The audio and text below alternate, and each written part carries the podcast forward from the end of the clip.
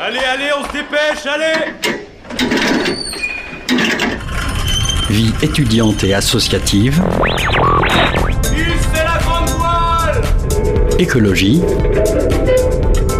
Il y a pas de voile, abruti politique, culture et société, Meurs si on donne 10 secondes. Et parfois un soupçon de sport.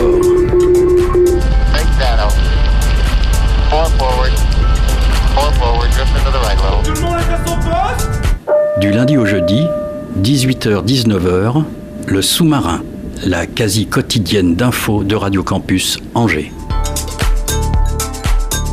Bonsoir à toutes et à tous, il est un peu moins de... Ah, 18h tout juste, ça vient de passer à 18h, vous êtes bien sur Radio Campus Angers, bienvenue à bord du sous-marin. Un projet de loi qui veut sécuriser et réguler Internet, c'est bien, mais ça questionne tout de même. Filtre anti-arnaque, accès aux sites pornographiques, cyberharcèlement, on en discute tout de suite avec, avec Jérémy Pogent, administrateur système, réseau et sécurité à l'école d'ingénieurs de l'avenir responsable. Cinéma, agenda culturel, on retrouve ce mercredi en milieu d'émission nos deux Isabelle préférées. Au programme, second tour, le nouveau film d'Albert Dupontel et la sélection des meilleures sorties culturelles à Angers et ses alentours. Le podcast de l'agriculture intensive en question revient pour son épisode final. La série documentaire réalisée par Marie Valentin et Garant de Syllab remet en question ce soir dans le sous-marin le modèle de l'agriculture intensive. L'agriculture en question, épisode 4, Sortir de l'agriculture intensive, un podcast qu'on écoute en fin d'émission. Accrochez bien vos gilets de sauvetage, c'est parti, le sous-marin lève les voiles.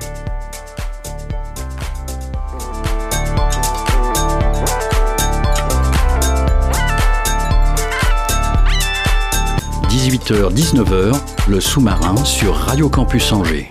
L'Assemblée nationale a adopté mardi dernier le projet de loi visant à sécuriser et réguler Internet. La loi vise notamment à lutter contre le cyberharcèlement, les arnaques sur Internet ou encore l'accessibilité des sites pornographiques aux mineurs. On en parle avec Jérémy Pogent, administrateur système réseau et sécurité à l'école d'ingénieurs de l'avenir responsable. C'est pas facile à dire. Bonsoir. Bonsoir. Alors d'abord, c'est pas très clair pour moi. C'est quoi un administrateur système réseau et sécurité? Alors moi je suis en charge de toute l'infrastructure euh, réseau de l'école d'ingénieurs ESEP, la sécurité et de, de toutes les ressources informatiques qui sont à disposition des étudiants et du personnel administratif. Et donc vous, en tant que citoyen, mais aussi en tant qu'administrateur, quel regard vous portez sur cette loi? Un regard assez inquiet, euh, étant donné que ça euh, concerne tous les fournisseurs de services, et non pas que les GAFAM, donc euh, Google, Amazon, Facebook, euh, Microsoft, mais ça concerne vraiment tout le monde. Toutes les personnes qui, enfin tous les, toutes les administrations et même les personnes qui mettent à disposition des services sur Internet. C'est-à-dire euh, pour vous? Alors, euh, il n'y a pas que des entreprises qui peuvent mettre à disposition des, services. Moi, à mon titre personnel, je mets à disposition des services sur Internet. Je pratique de l'hébergement, l'hébergement privé, euh, à titre privé, euh, depuis une quinzaine d'années. Et donc, je suis aussi concerné par cette loi-là. La loi prévoit notamment un filtre anti-arnaque. Les moteurs de recherche comme Chrome ou Safari devront avertir les, les utilisateurs dès qu'ils naviguent vers un site frauduleux. Une mesure qui vous, vous semble efficace Alors, d'un point de vue technique, oui, c'est efficace. Après, c'est dans l'implémentation même de ces filtres est- que c'est assez, euh, assez concernant. C'est-à-dire que aujourd'hui, ces mesures existent au sein des navigateurs. C'est des listes qui sont euh, publiques et euh, libres à l'utilisateur d'activer ou non euh, ces filtres. Or, dans la loi, ce qui est proposé, c'est que ces filtres soient rendus obligatoires. Euh, et que les, listes soient rendues privées, euh, ne soient pas rendues publiques avant 48 heures. Donc d'un point de vue technique, ça veut dire que euh, le navigateur ne peut pas avoir téléchargé la liste pour pouvoir comparer, par exemple, quand vous naviguez sur un site, savoir si euh, ce site-là est- doit être bloqué ou non. Pour cela, il y a une seule solution technique, c'est de demander l'autorisation à un serveur distant. Euh, est-ce que ce site doit être bloqué ou non Et là, ça pose souci en termes de, vie privée, parce que tout, euh, tout surf et tout, euh, comment dire, tout accès sur Internet sera envoyé à ce serveur distant et sera, comment dire, euh, on posera la question est-ce que oui ou non on peut accéder à l'URL ou non?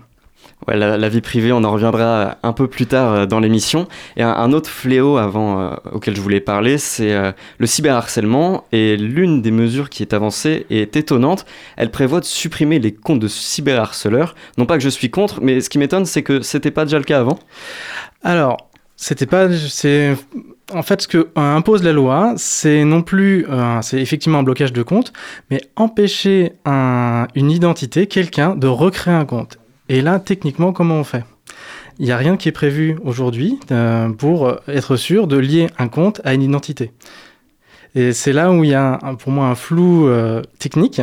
Comment on rend euh, l'accès, euh, on autorise une personne à accéder à un site c'est-à-dire comment on est sûr que je suis, par exemple moi, Jérémy Pojan, je crée un compte, c'est bien Jérémy Pojan qui crée un compte.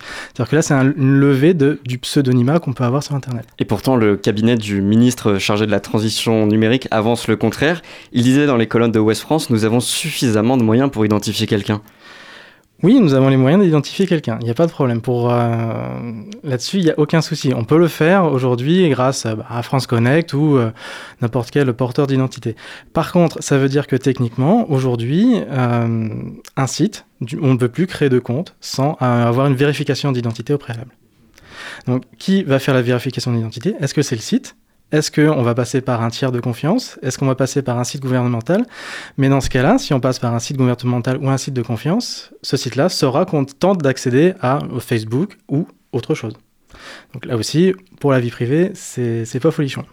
Donc, quelqu'un qui est banni d'un d'un réseau social, il pourrait revenir sous une autre identité? Alors, aujourd'hui, oui. Rien n'empêche euh, de créer un compte euh, totalement factice et euh, continuer à faire du cyberharcèlement. Sauf si, effectivement, on, lie un compte à une identité et on bloque non plus un compte, mais une identité. Mais ça veut dire que tout compte créé doit être vérifié. Absolument tout le monde est concerné. Pas seulement les cyberharceleurs, mais tout le monde.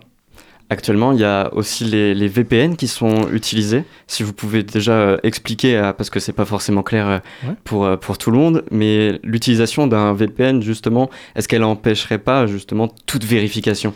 Alors, comme les, en fait, effectivement, les fournisseurs de services sont concernés et doivent appliquer la loi française, donc à partir du moment où on, a- on arrive avec une, une adresse française, une connexion française, on doit faire une vérification d'identité, par exemple, dans ce cas-là. Un VPN, c'est un réseau virtuel, c'est-à-dire qu'on ça permet de surfer à partir d'une infrastructure qui n'est pas le- notre infrastructure de notre fournisseur d'accès Internet. Ça permet entre autres bah, de, effectivement se cacher et de sortir dans un, avec une IP, une adresse IP d'un autre pays. Et dans ce cas-là, contourner les, comment les restrictions qu'il peut y avoir pour euh, certains pays. Accéder à du contenu, par exemple, euh, en Allemagne ou euh, au Brésil, euh, je ne sais, ou, ou si on est effectivement à l'étranger, accéder à du contenu en France en sortant avec une IP française. La loi ne prévoit rien à ce niveau-là, mais effectivement, on peut contourner, ces, on peut contourner toutes, ces, toutes ces mesures grâce à un VPN aujourd'hui. Mais est-ce que surfer sur Internet, justement, c'est pas cet ADN-là de pouvoir aller un peu partout où on veut? Si, bien sûr. Et il y a même eu, euh, il y a même eu un- comment dire, le, le cas où on disait que c'était contre les, les- les lois fondamentales des citoyens, de la liberté d'expression. Et oui, c'est aussi contre Internet, contre les libertés d'Internet. Euh, c'est contre les fondements d'Internet pour moi. Un amendement a été déposé d'ailleurs par le député Renaissance Vincent Thiebaud. Il vise à empêcher la mise à disposition au public de VPN. Alors évidemment, cela faciliterait les démarches pour identifier les utilisateurs, mais d'un autre côté, la liberté d'expression en prendrait un coup, surfer sur Internet aussi. Euh, Est-ce que ça ne favorise pas une, parole contrôlée? En, fait, tous, ces, projets de loi sont, toujours emballés. On va contre, soit contre le terrorisme, soit contre euh, pour la protection de l'enfance. Et ce qu'il y a toujours derrière, c'est le contrôle de la liberté d'expression. Pour moi, c'est après c'est ma, ma parole euh, propre.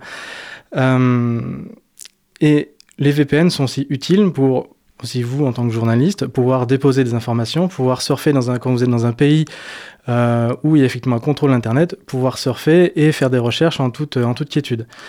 Euh, pour moi, l'in- l'interdiction des VPN, c'est aussi aller à l'encontre des libertés des individus. Restreindre les libertés, justement, est-ce que ce serait pas ça qui rapprocherait d'un système autoritaire? Totalement.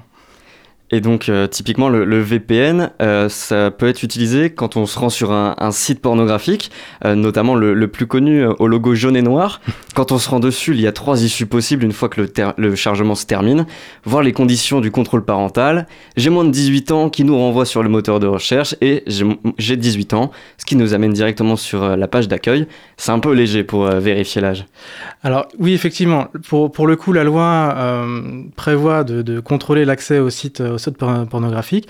Là-dessus, vérifier l'identité. En fait, c'est pas une vérification d'identité, c'est une vérification d'âge, vérifier un âge léga- légal.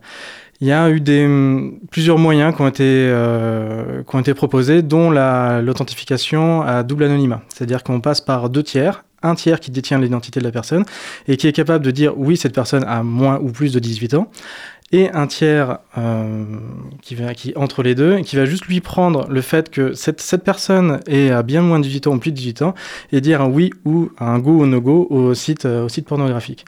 Ce qui permet que le site euh, pornographique n'ait pas de, connaissance de l'identité propre de l'individu et, le, le tiers de confiance sache juste, ne sache pas l'identité de la personne. En gros, ça permet, ça permet cela. Mais effectivement, ce genre de mesure peut être contourné par un VPN. C'est, pour moi, ce genre de loi, ça, ça n'apporte pas grand-chose. Euh, Ça ne parle pas non plus de pédagogie. À mon avis, le problème aussi, c'est apporter un peu plus de pédagogie, aux, que ce soit aux enfants, à l'école, pour leur expliquer que le porno, ce n'est pas la vraie vie, etc. C'est bien de protéger les enfants, mais il y a tout un volet pédagogique qui n'est pas abordé dans la loi, je trouve. Ouais, pour vous, c'est l'une des solutions pour euh, mettre en place des, de- des mesures euh, contre l'accès au, au porno pour les, les jeunes générations? C'est déjà expliqué. Et ensuite, les mesures que le gouvernement souhaite mettre en place, c'est des mesures techniques et dont, il ça, je veux dire, il en découle beaucoup de choses. C'est-à-dire que c'est vraiment ce qui, découle de ça, c'est la fin de l'anonymat sur Internet et euh, le contrôle d'identité. Pour l'instant, c'est au site porno. euh, bientôt, plateforme euh, pour éviter le cyberharcèlement et puis peut-être généraliser. Euh, d'avoir un passeport pour avoir sur Inter- aller sur Internet, etc. Pour moi, c'est une dérive en fait. Ça peut aller vers une dérive. Oui, parce que ça, ça concerne tout le monde d'Internet. Oui. Et, et donc, comment faire pour euh, tout simplement mettre en place des, des mesures qui ne seraient pas liberticides? Il n'y a pas de solution technique qui existe aujourd'hui. Il y a pas mal, il y a le- le- des pays comme l'Australie qui ont essayé de mettre ça en place et qui ont fait un retour arrière. Parce qu'il n'y a pas de solution. Il y a des solutions techniques, mais il n'y a pas de solution satisfaisante pour la vie privée. En fait, il y a toujours un curseur. Il faut, toujours voir qu'il y a un- curseur dans ce que vous les solutions que vous voulez mettre en place. Entre la sécurité, vous voulez être sûr qu'il n'y a personne de moins de 18 ans qui puisse consulter un site, versus ben, peut-être avoir un faire em- effectivement avoir un contrôle un petit peu plus hard que dire oui effectivement je ne pas n'ai pas 18 ans voilà c'est vraiment faut vraiment un ajustement de, curseur qu'il faut trouver Ils avaient mis quoi en place en Australie? Euh, bah, pas grand chose en fait. Ils n'ont pas été jusque là et en fait il n'y a pas eu de solution technique de trouver. Il y a eu une loi de promulguer mais pas de solution technique euh, satisfaisante. Parce que c'est pas une solution technique pour un site c'est pour l'ensemble des sites et l'ensemble d'une population. C'est énorme ce qu'il faut mettre en place. En France, l'État se fixe l'objectif de 80% de Français disposant d'une identité numérique au 1er janvier 2027, qui irait jusqu'à 100% en 2030. Euh, Est-ce que mon compte Facebook est une identité numérique ou mon compte Twitter X? C'est alors ça dépend de, de ce que vous entendez par identité numérique. Euh, si c'est l'identité, être sûr que vous êtes bien la personne que vous prétendez, être. euh, non, Facebook ne pour moi Facebook ne peut pas être porteur d'une identité. C'est un vous créez un compte, sauf si Facebook euh, passe par un tiers qui certifie que oui vous êtes bien la personne que vous êtes censé être. Dans ce cas-là, oui, Facebook peut porter votre identité. Et vous, qu'est-ce que vous pensez de la fin de l'anonymat sur Internet? Euh, je suis pas fan. Je suis pas fan. Euh, on- a besoin d'anonymat sur Internet. On, on parle pas vraiment. Enfin, l'anonymat sur Internet n'existe pas vraiment. Il y a, on laisse toujours une trace. Il y a toujours moyen de remonter à la, à la personne. Moi, je préfère parler de pseudonymat.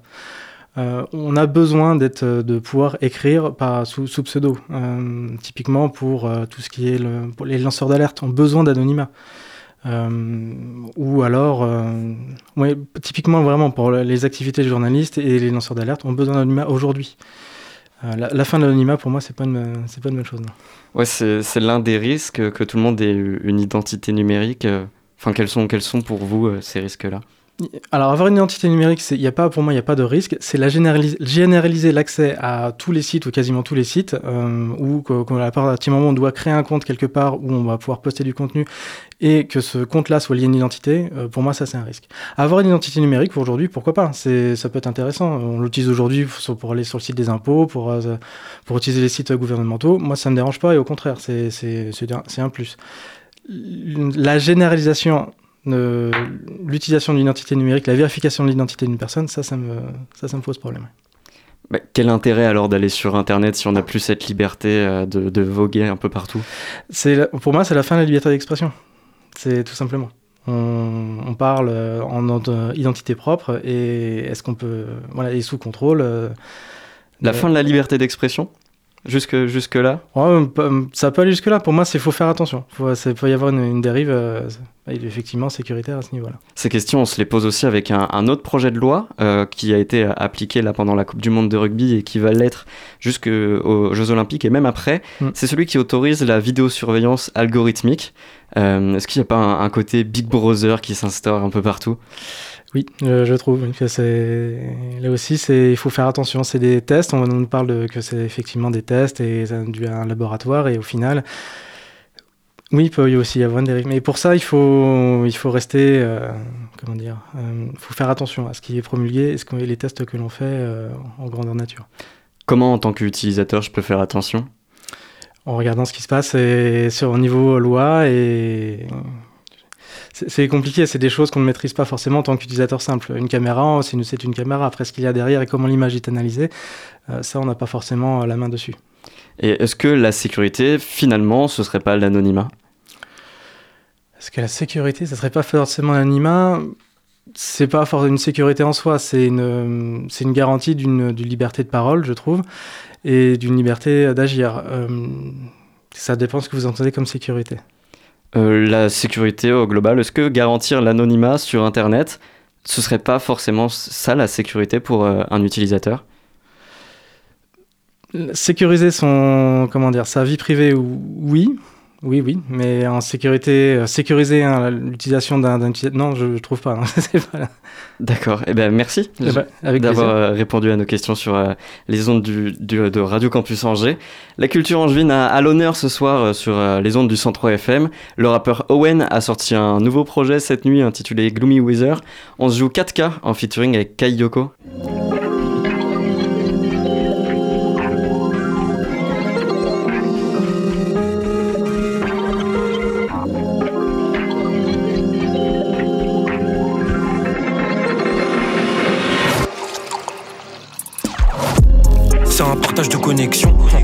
Femme éclairée et des collègues sombres. Hôtel 5 étoiles des mondes de collection. Va falloir des zéros pour que nous restions. Si t'as pas les épaules, mon sein, tu laisses tomber. J'ai tout financé d'arty sur le veston. La vie est sportive et tout au limite, tout teston. Le lundi, j'ai qu'une seule question. Le samedi soir, se blesse J'y vais en courant, tout en élaborant. Va falloir montrer ce que tu veux pour entrer dans nos rangs. Compi orange, on dirait j'ai fait un braco. Gratte-toi pas les veines pour la chute, on dirait un cracos. J'envoie des bastos, ouais, des. Faudra, pas dire, je savais pas quand je vais les trash talk. Ouais, j'étais grave dose, les flots c'est cool donc j'en bille grave d'autres. Je passe à côté de leur meuf, y'a eu des traces d'eau. Qui se cache, j'ai le cœur d'engage en cristal. Qui font avec la tisse, donc tous les soirs ça part en freestyle. Qui se cache, j'ai le cœur d'engage en cristal. Qui font avec la tisse, donc tous les soirs ça part en freestyle. Perdant Mistral, c'est que j'en fais des crises d'as. Je l'ai tellement que je dors pas, j'écris des diss tracks. J'ai pas de ski, mais je les esquive. Je les kill avec style jusqu'à ce qu'ils regardent la kill cam.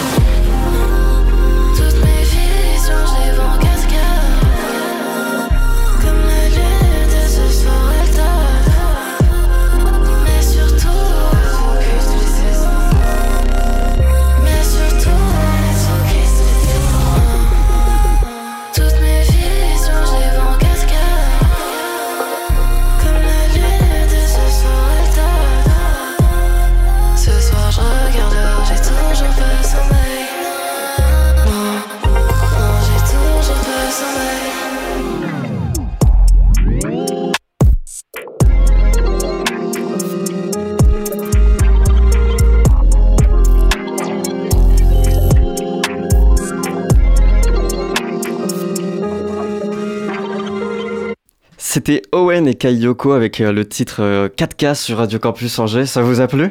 Ouais, vraiment très bien. On a envie de Ah ouais? danser là-dessus. hein. Bonjour Isabelle, l'autre Isabelle n'a pas son micro allumé, on, on lui dira bonjour un peu plus tard. Bonjour Martin. Vous allez bien? Très bien, très bien. Alors ce soir, on vous retrouve à nouveau pour, euh, pour du cinéma avec Albert Dupontel. Bah oui, il fait quand même partie de, l'actualité là, hein, cette semaine. Alors, euh, quand on voit des images d'Albert Dupontel, je trouve qu'il a au premier abord un physique de genre idéal. Tu vois à quoi ça correspond, un genre idéal? Et, sauf que après, quand on regarde de plus près, justement, son regard noir, fiévreux, dit finalement autre chose du personnage. Euh, Dupontel, il fait partie des cinéastes inclassables, et d'ailleurs il le revendique. Et après huit films réalisés, L'abandon, l'enfance, les parents restent ses thèmes de prédilection. Il est fils de médecin et euh, il euh, confie qu'il a été choyé et éduqué, ce sont ses termes. Et pourtant, quand son père a vu son premier film, Bernie, il lui a dit Mais qu'est-ce que je t'ai fait? Et moi, je l'ai regardé hier soir, le, le film, hein, parce que je me souvenais plus très bien. Et c'est vrai qu'il y a vraiment de quoi euh, se poser la question, parce que l'image du, père est vraiment extra violente dans ce film. hein. Il paraît que petit, ses instits pour ne plus l'entendre parler au fond de la classe, il lui collait un sparadrap sur la bouche. Bah, c'est sans doute vrai parce que dans les, dans les rares, rares interviews qu'il accorde, Dupontel, il est très très bavard. hein. On ne peut pas trop lui couper la parole. Il a un débit de mitraillette, il est bouillonnant d'idées, il passe du coq à l'âne à coups de citation. Comme si d'ailleurs il se retranchait derrière la, la parole savante des autres pour ne pas trop se dévoiler. Lucchini il fait aussi très bien dans ce registre-là, hein, mais bon, lui c'est son métier.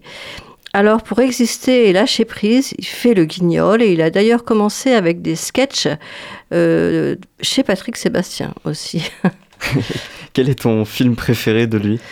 Au revoir là-haut, c'est une adaptation du, roman de Pierre Lemaitre. C'est magnifique, c'est bouleversant, c'est cruel, c'est cynique et malgré tout euh, plein d'humanité. Et à mon tour, je vais faire une citation. Être humaniste aujourd'hui, c'est être subversif. Et ça, c'est signé Albert Dupontel. Et cette histoire, elle l'est car euh, elle parle du, pouvoir euh, plus préoccupé par comment va la bourse que par comment vont les gens. Et bien sûr, on retrouve euh, dans ce film la relation père-fils cruelle. Mais Albert Dupontel, c'est aussi un acteur qui a joué dans des films. Oui, dans les films des autres, alors plusieurs fois d'ailleurs, plusieurs fois avec Jean-Paul Jeunet, plusieurs fois avec son copain Bouliners et bien sûr le duo Gustave Kerven et Benoît Delépine. Et puis Bertrand, Bertrand Blier aussi, il a joué dans son film. Trois ans après Adieu les cons, qui avait réuni 2 millions de spectateurs et triomphé au César de l'année 2021, il revient aujourd'hui dans la peau d'un candidat à la présidentielle avec second tour. Oui, il s'agit d'une satire des médias et des chaînes d'infos en continu. Et euh, même s'il s'en défend en, en disant que la politique ne l'intéresse pas, et dit qu'il ne vote pas, mais ne pas voter, à mon avis, c'est de la politique. Bref, il signe là un film sur la parole mécanisée des politiques. C'est aussi une fable écologique et puis humaniste. Qui est à voir dès aujourd'hui dans tous les cinémas de la ville. Et toi, tes recommandations de la semaine? Bien, bien sûr, il y a toujours euh, le dernier Scorsese, et pour cause, euh, il est passé juste une semaine avec 328 000 entrées, numéro 1 du box-office, 3h30 de grand spectacle. Donc ça, c'est dans tous les cinémas de la ville.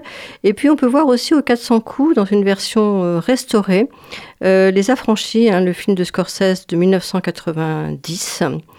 Autre film euh, qui est toujours à l'affiche et plus modeste, c'est Le Ravissement.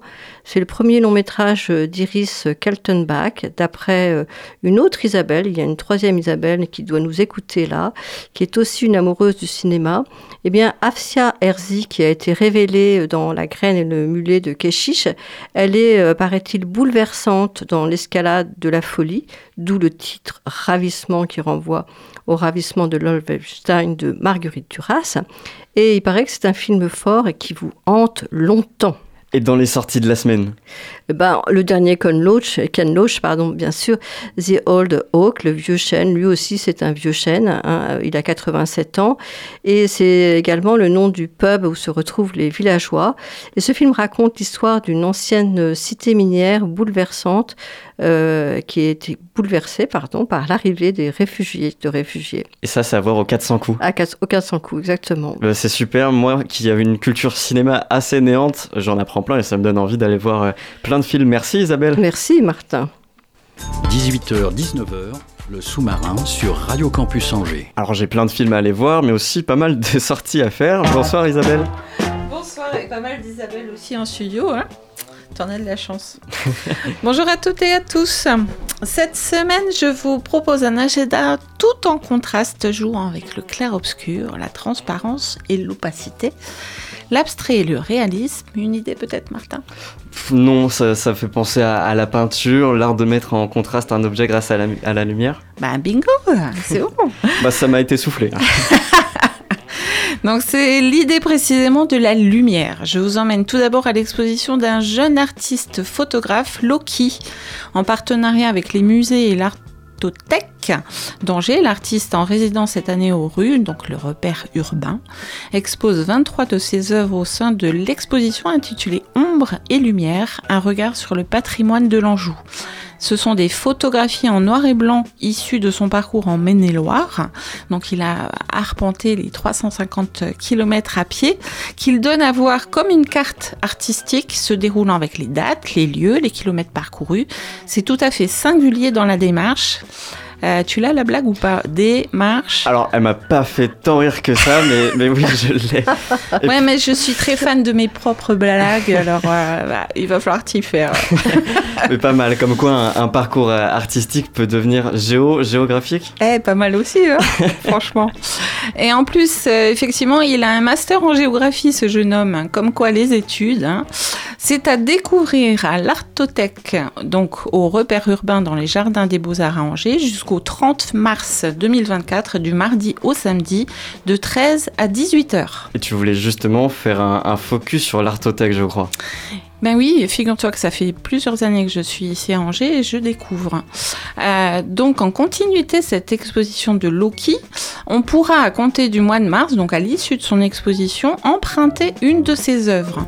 Et c'est la particularité, le principe de l'Artothèque, c'est une adhésion annuelle, moitié prix d'ailleurs pour les étudiants, c'est à souligner, et une possibilité de profiter d'une œuvre originale disponible pendant deux mois chez vous. Aujourd'hui, la collection compte euh, environ 1350 œuvres, c'est euh, quand même assez conséquent. Grâce à ce lieu, la sensibilisation à la création contemporaine s'ouvre à tout public et contribue à soutenir la création d'artistes en résidence. C'est aussi une artiste en résidence aux rues que, nous fait que tu nous fais découvrir maintenant. Oui, Mathilde Kellou. Alors elle, c'est une artiste plasticienne. Elle utilise le verre dans tous ses états pour sculpter l'insaisissable, la lumière, bien sûr. Formée dans les ateliers de Michel Perrozeni ou encore Patrick Neu, euh, elle a en commun avec Loki euh, de trouver la source de son inspiration en observant et en arpentant les paysages. De son aventure ligérienne, elle explore par exemple le, vi- le visuel entrelacé dit des rivières en tresse. C'est un phénomène que l'on observe du lit des rivières chargées d'alluvions en faisant des relevés des, des réseaux hydrauliques. Donc elle s'en est inspirée Euh, et c'est comme si l'artiste redonnait à la rivière un des matériaux composant le verre, le sable.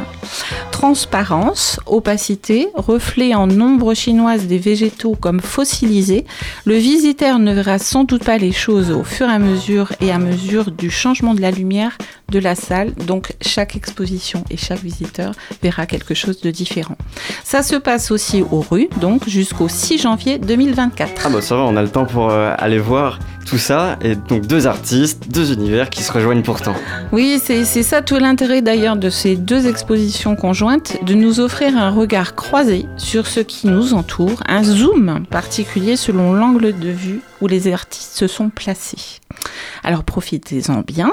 Avant de nous quitter, peut-être un titre d'Orelsan qu'une amie m'a suggéré et qui est en plein dans le thème et qui s'intitule Ombre et lumière, c'est pas peut-être, on le met tout de suite sur Radio Campus Angers.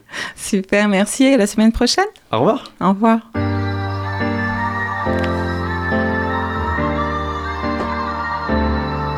Aide-moi. Marche avec moi. Je sais pas comment sauver le monde, et si je savais, je suis pas sûr que je le ferais. J'ai pas grand chose à t'offrir, à part te dire que je suis et ce que je sais. Je crois jamais ce qu'on me dit en premier, les mensonges circulent plus vite que le vrai. J'ai couru après le bonheur, sans prendre le temps de savoir ce que c'est. J'essaie d'avoir un enfant, j'essaie d'avoir autre chose que des regrets. Quand tu verras 2022, je comprendrai qu'ils se mettent à pleurer. Ils disent que tout va s'effondrer, qu'on va y passer dans 3 degrés. Je pensais que la science allait nous sauver, mais j'ai de moins en moins confiance au progrès. Je sais même pas pourquoi je pense à ça, j'y connais rien, qu'est-ce que j'y connais? Que de la data pour les gaffes, bâtard, t'es rien d'autre qu'une donnée. J'ai quelques éclairs de génie, mais la plupart du temps, je suis teubé. Le cœur en miettes, je dois l'admettre. Mes contraintes, mes échecs me montent à la tête. J'ai réussi, je n'ai plus de quête. Plus de dette 4 secondes pour 100 mètres, le camos que j'achète. Les souvenirs de ta sont tout ce qui me reste. Les gros arrête, je dormais sur le bitume, je ne compte plus le nombre de siestes. Donc viens pas parler ta hesse, non non. J'ai passé des moments durs, des moments seuls, mes pleurs et des sanglants. Des maisons, des combattures, rue des épreuves, des blessures en tombant. J'ai pas de répondre Surtout parce que je m'en bats les Corona, la lèpre L'Afrique cesse pas de renaître. Je suis parti en courant Au moins en l'air passe un geste. Cellule encombrante c'est pas un scoop. J'ai vite compris que l'apparence compte. J'arrive à pied dans ta soirée man. Pète les mains, les repas en scout Et le lien avec les parents scoop. Trahi par l'assistante sociale. Voilà ma Ivia, j'étais naïf Y'a trop de racisme dans ce siècle. L'été c'était trop calme. C'était la merde au troca Les jolis touristes ont dragué. Elles voulaient goûter la droga. Alors maintenant je suis pile à l'ouest. Mes gars me disent c'est pile Si tu vas je te donne mon suite pile à l'ouest. J'ai fait des erreurs et j'en referai J'espère que ce sera pas les mêmes. À quoi ça sert d'écrire des textes Si je sais pas dire aux gens que aime? Combien d'autres raisons funèbres Avant de le dire? Avant Bataille perdue d'avance des guerres dont personne sort gagnant À la base c'était juste un passe-temps temps est passé, je faisais juste ça pour les faire marrer C'était qu'en soirée, c'était des impros bien préparés Mais quand y'a buzz, les merdes rappliquent Les yens, les fils de polémistes J'ai juste de sortir mon premier disque, je fais de la politique, je suis seul et triste hein. Merci mes ex, hein. merci pour le crash test hein. J'apprécierai moins ce que j'ai sans votre aide hein. Merci de me voir tel Je veux dire vraiment, je veux dire j'aurais pas changé Si vous m'aviez pas dit de le faire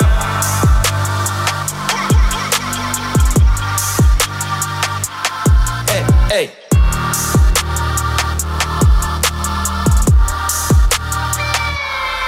Le cœur en miettes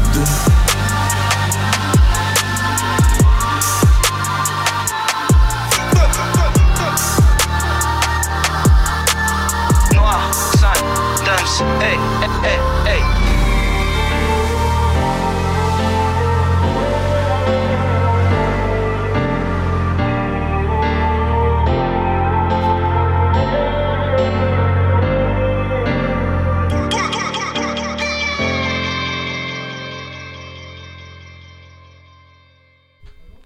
Bah ça faisait longtemps que je l'avais pas écouté ce morceau, je me souvenais même plus qu'il y avait Damso et Nekfeu dessus.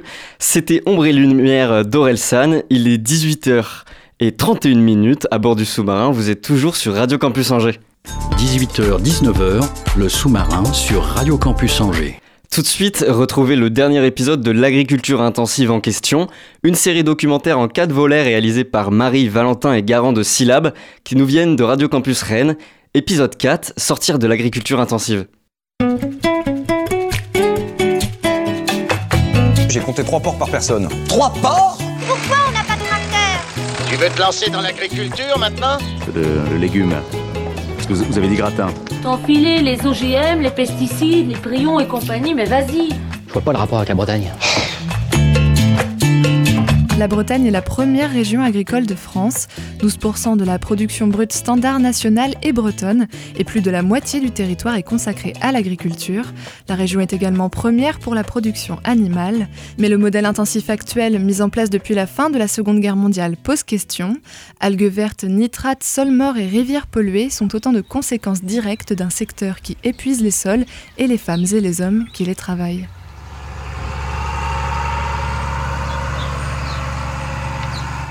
Dans l'épisode précédent, nous avons parlé des conséquences physiques et psychologiques de ce modèle sur les agriculteuristes en Bretagne. Dans ce quatrième et dernier épisode, nous allons nous intéresser à celles et ceux qui souhaitent changer de modèle et qui proposent des alternatives. C'est pas euh, au pouvoir euh, politique en place de, de construire ça, c'est reprendre euh, ben là le, le, bouquin qui vient de sortir de Nicolas da Silva, La bataille de la Sécu. C'est le film La Sociale de Gilles Perret qui sort en 2016 c'est les travaux de, Bernard Friot hein, pour dire euh, la sociale, c'est l'inverse de l'état social. Euh, Ambroise Croizat, quand il crée la sécurité sociale, il, vise à créer un outil pour permettre au peuple de gérer démocratiquement l'économie. Et pour moi, c'est de ça dont on a besoin en agriculture, de sortir complètement de l'État qui vise à euh, accompagner tout le profit capitaliste et faire des politiques sociales uniquement pour euh, maintenir la paix sociale et faire en sorte que ça tienne. Et ça, c'est globalement la façon dont l'État va s'instituer en France depuis la Révolution française. Et donc de dire, à l'inverse de ça, la sociale, la sécurité sociale, c'est une forme d'auto-organisation des travailleurs pour décider de l'économie et de comment ça se passe. Et donc se revendiquer de la sécurité sociale, c'est euh, euh, de l'alimentation, hein. c'est ça, c'est dire donnons au peuple les moyens de définir ce qu'ils veulent comme système de production agricole et alimentaire, de faire en sorte que tout le monde puisse avoir accès à cela, et euh, de construire bah, un, un, contrat social avec le monde de la production par le conventionnement pour permettre aux agriculteurs et aux agricultrices de venir fournir de l'alimentation par ce biais-là. Et fait agriculteur dans les Côtes d'Armor, dans une ferme avec un modèle bien particulier. Ce qu'on a justement voulu, c'est que que ce qu'on produisait paie du travail et pas du capital. Et donc on s'est dans, dans, la manière où on s'est installé, on a essayé de trouver le modèle qui nous permet justement de ne pas passer notre carrière à, rembourser du capital. Donc on a créé une SCI euh, citoyenne qui, qui rassemble 300 euh, citoyens. Et euh, donc ces 300 citoyens euh, regroupés sous la forme d'une euh, SCI, d'une société civile immobilière, et propriétaires de l'ensemble des bâtiments de la ferme et de 40, 47 hectares sur, sur 65. C'est un coût sociétal énorme, des, les, les, conséquences des pesticides. Ça rend tellement malade, malade tellement de gens que c'est un coût de société pour la société qui est énorme, mais qu'on ne voit pas. Euh, tout ça s'est dilué dans l'ensemble des dépenses de santé. Et euh, nous, ce qu'on demande, c'est que, d'une part, les rentes, déjà, soient prises en charge non pas par les MSA, mais par les fabricants, les vendeurs de pesticides. C'est à eux de payer. Ce n'est pas à la mutualité sociale agricole de payer. Et euh, au-delà, ce qu'on veut faire reconnaître, c'est que notre objectif, c'est l'interdiction des pesticides. Pourquoi Et une agriculture biologique, puisque si on n'utilise plus de pesticides, la seule vraie agriculture qui ne pénalise pas ni l'air, ni l'eau, ni la santé, ni les sols, c'est l'agriculture qui n'utilise pas de produits chimiques de synthèse. C'est une agriculture propre, sans coût supplémentaire. On dit souvent que ah, le bio, c'est fait pour ceux qui ont de l'argent. Euh, le bio, c'est plus cher.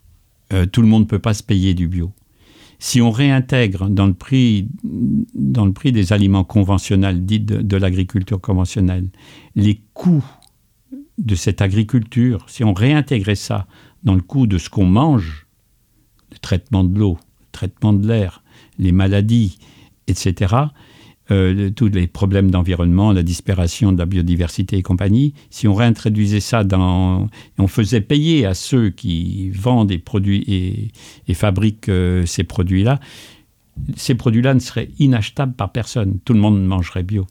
Voilà. Donc nous, ce qu'on demande, c'est que le coût sociétal il soit pris en charge, non pas par les, nous, la collectivité, mais par ceux qui vendent et fabriquent ces produits la première chose à faire, c'est d'engager la baisse du cheptel, mais pas une baisse du cheptel où on laisse les paysans tout seuls à gérer ça. C'est-à-dire on accompagne ce changement de cheptel pour avoir plus de paysans, mais qui soient dans les champs, avec des animaux qui sont dans les champs, et euh, des animaux qui sont avec un bien-être animal plus important. Donc il y a plein de choses qu'on peut faire. On, les a testées avec l'agriculture bio, les, pratiques de, pâturage extensif depuis 20 ans, aujourd'hui, il faut les généraliser en fait. Nous, ce qu'on demande, c'est la généralisation de ces, bonnes pratiques, et ça, ça se fait par des aides et aussi par des, redevances sur les, pratiques les plus polluantes, donc par exemple sur les engrais azotés les plus polluants, par des contrôles renforcés. Aujourd'hui, sur les, sur les bassins versants algues vertes, on contrôle en moyenne chaque année 5% des exploitations.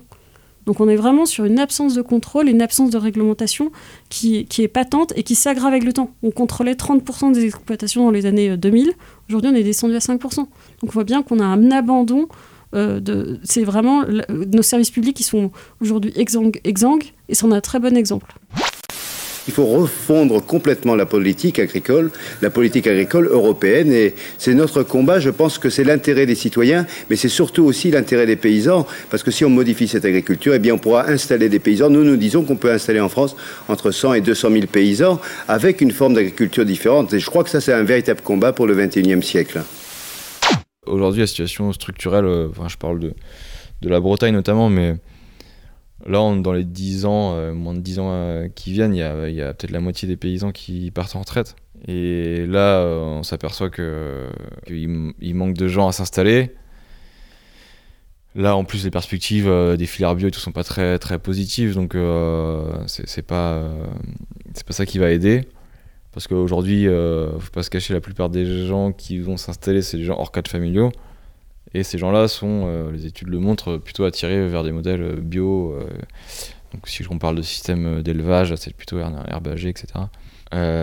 Voilà, après, moi, ce qui me fait peur vraiment, c'est que euh, donc structurellement, dans les 10 ans, ce qui va passer, c'est que beaucoup de terres vont changer de main et qu'aujourd'hui, les seuls capables de. et les seuls qui ont les moyens et vraiment la volonté de le faire, c'est c'est de plus en plus de grosses fermes et qui aujourd'hui vont même chercher des capitaux ailleurs. Donc en fait, on est en train de, et on le savait finalement, mais en train de reproduire le modèle un peu euh, anglo-saxon euh, de l'agriculture, c'est-à-dire que euh, c'est des fermes qui sont aujourd'hui qui appartiennent à des, des holdings qui avec des actionnaires qui ont des capitaux et derrière on met des, des managers salariés et donc on sort complètement du modèle agricole, ce que, ce que, ce que, ce que la, le syndicat dominant prône finalement. hein.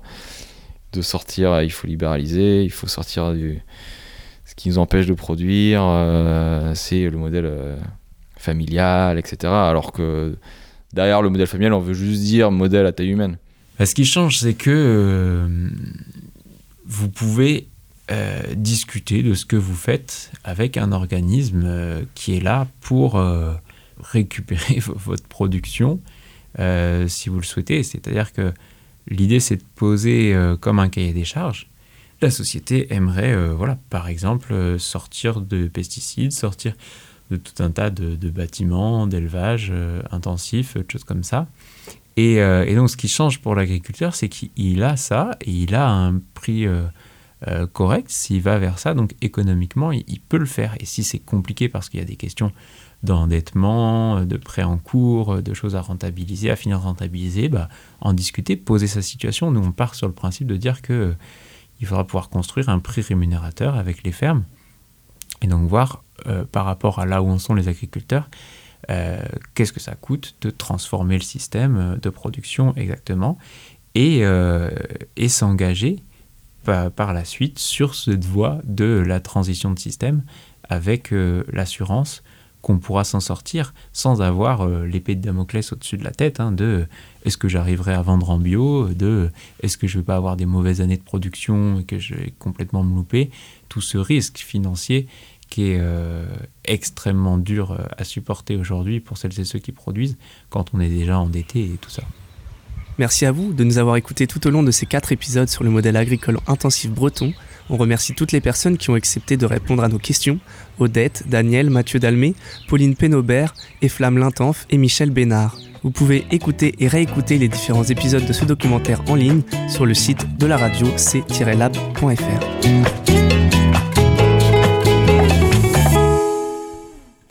C'était le dernier épisode de l'agriculture intensive en question, un podcast à retrouver sur le site internet de Syllab. Le sous-marin termine sa traversée sur les ondes de Radio Campus Angers. Merci à toutes et à tous de nous avoir suivis ce soir. Merci aussi à Olivier à la technique, merci à Étienne à la programmation et à Hugo à la coordination. Et nous, on se retrouve dès demain sur le 103 FM. On discutera du nouveau centre gynécologique avec la Maison Olympe. Et on sera aussi en direct avec l'association Up Up and Away, euh, du, le même nom que, que titre de DC's d'ailleurs, je suis en train de, de me dire. Alors restez bien à l'écoute de Campus. Et euh, de de Kid Cudi. Alors restez bien à l'écoute de Campus. Et d'ici là, n'oubliez pas, les bonnes ondes, c'est pour tout le monde.